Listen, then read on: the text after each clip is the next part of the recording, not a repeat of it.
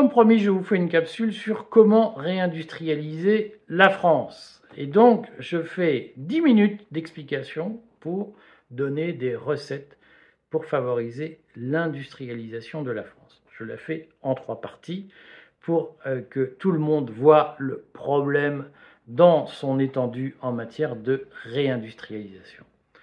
Première recette pour réindustrialiser la France, c'est une recette qui tient à ce qu'on appelle l'interland, c'est-à-dire au coût de transport, au coût de production.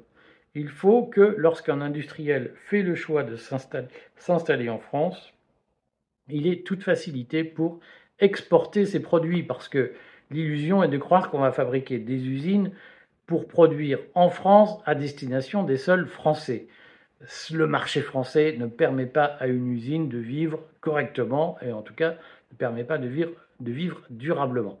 Toute usine qui s'installe en France doit pouvoir exporter ses produits à l'étranger. Or, il y a aujourd'hui un problème d'exportation majeur en France, un problème majeur d'exportation, c'est que nous n'avons pas accès à un transport maritime bien organisé. Alors, il y a bien le port du Havre mais qui approvisionne essentiellement Paris. Le port de Dunkerque, qui est essentiellement tourné vers ce qu'on appelle le vrac, c'est-à-dire l'arrivée de matières premières, qui sont ensuite transportées par voie de chemin de fer ou par camion vers leur lieu de destination. Euh, mais le port de Dunkerque, par rapport au port de Rotterdam ou au port d'Anvers, présente un certain nombre de déficits, notamment en capacité de transport multimodal, comme on dit, c'est-à-dire de capacité à, transformer, à transporter le, le, le, container qui est sur le bateau vers son lieu de destination. Rotterdam et Anvers sont beaucoup mieux organisés de ce point de vue que Dunkerque. Surtout, aujourd'hui, nous avons un problème de fond, c'est le port de Marseille, qui est le premier port en termes de situation géographique pour les bateaux qui viennent du canal de Suez et donc qui viennent de Chine. Logiquement, le port de Marseille devrait prospérer plus que le port de Rotterdam, plus que le port d'Anvers. Mais aujourd'hui, un industriel chinois qui veut exporter ses produits à Marseille les envoie par bateau jusqu'à Rotterdam et leur fait faire le chemin en camion de Rotterdam à Marseille parce qu'il y a un problème au port de Marseille qui s'appelle les dockers de la CGT il y a un deuxième problème à Marseille qui s'appelle les Marseillais.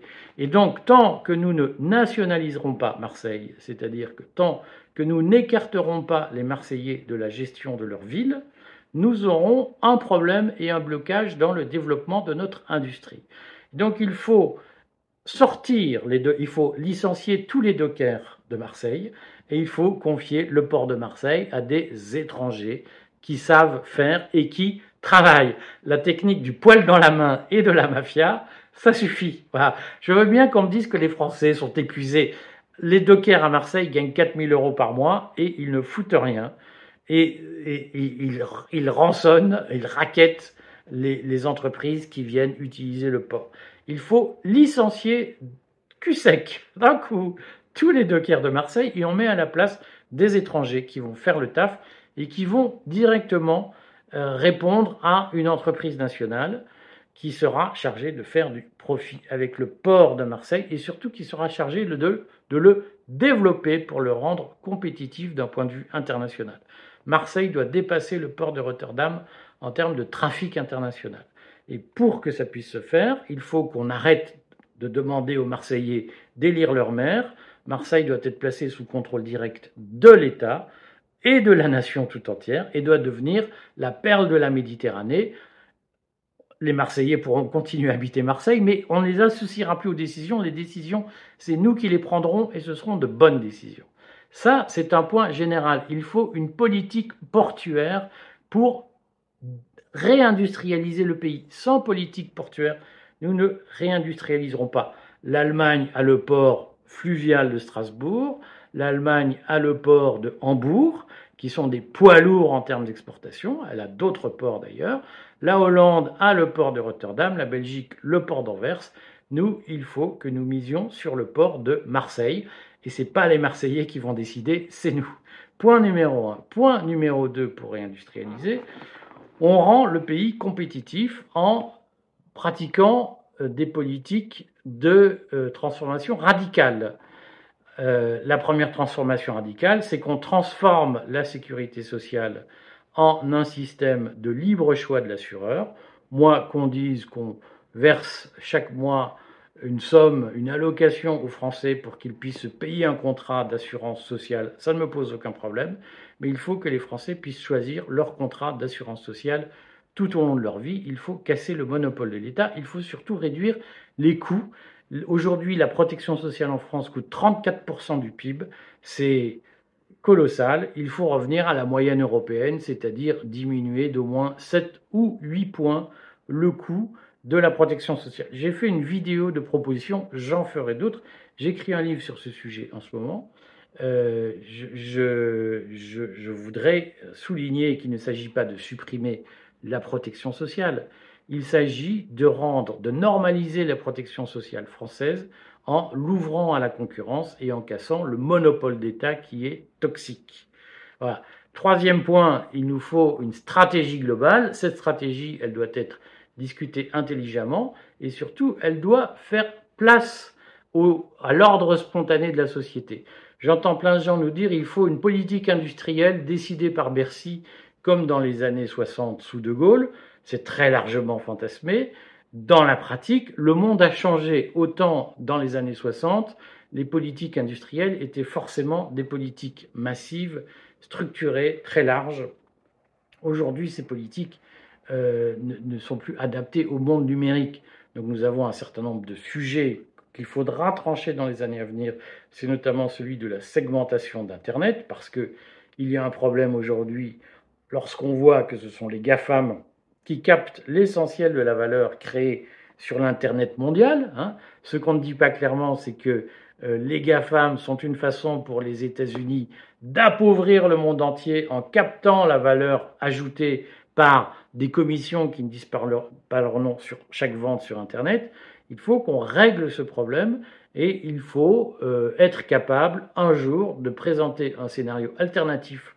Si les GAFAM ne sont pas capables d'entendre raison, il faut être capable de présenter un, scénario alternatif qui est celui de la segmentation nationale d'Internet et de la taxation française des ventes qui se font sur Internet, notamment à travers les GAFAM. Et de ce point de vue, il faut accepter d'être à la fois pionnier, impopulaire et euh, d'une façon ou d'une autre radical par rapport aux conceptions qu'on a d'Internet. Mais globalement, ce que nous devons faire, ce n'est pas de créer une énième direction à Bercy avec des crânes d'œufs qui n'ont jamais mis les pieds dans une entreprise et qui vont expliquer à la terre entière qu'ils savent mieux que les autres comment ça se passe.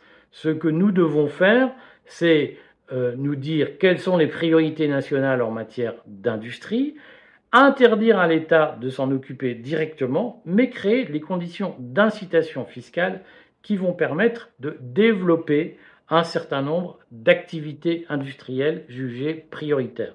C'est ce que font les États-Unis avec l'Inflation Reduction Act, l'IRA, l'IRA, euh, qui euh, subventionne très largement l'industrie verte.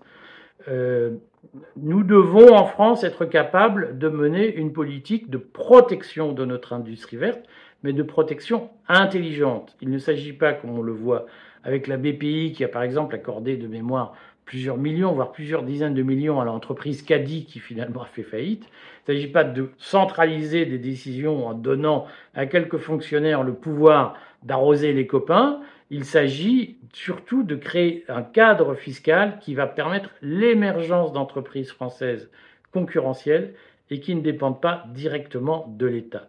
Voilà. Mais ce que je voudrais dire, c'est que j'entends parfois politique industrielle, on va créer une direction à Bercy, ça va régler le problème et on va mettre des subventions, tout ira. Non, il ne faut pas le faire comme ça. Il faut faire un État moins interventionniste. Je suis d'accord pour des incitations fiscales, mais il faut d'emblée examiner la question du coût du travail et du code du travail. Et il faut surtout examiner la question de la chaîne logistique qui est essentielle.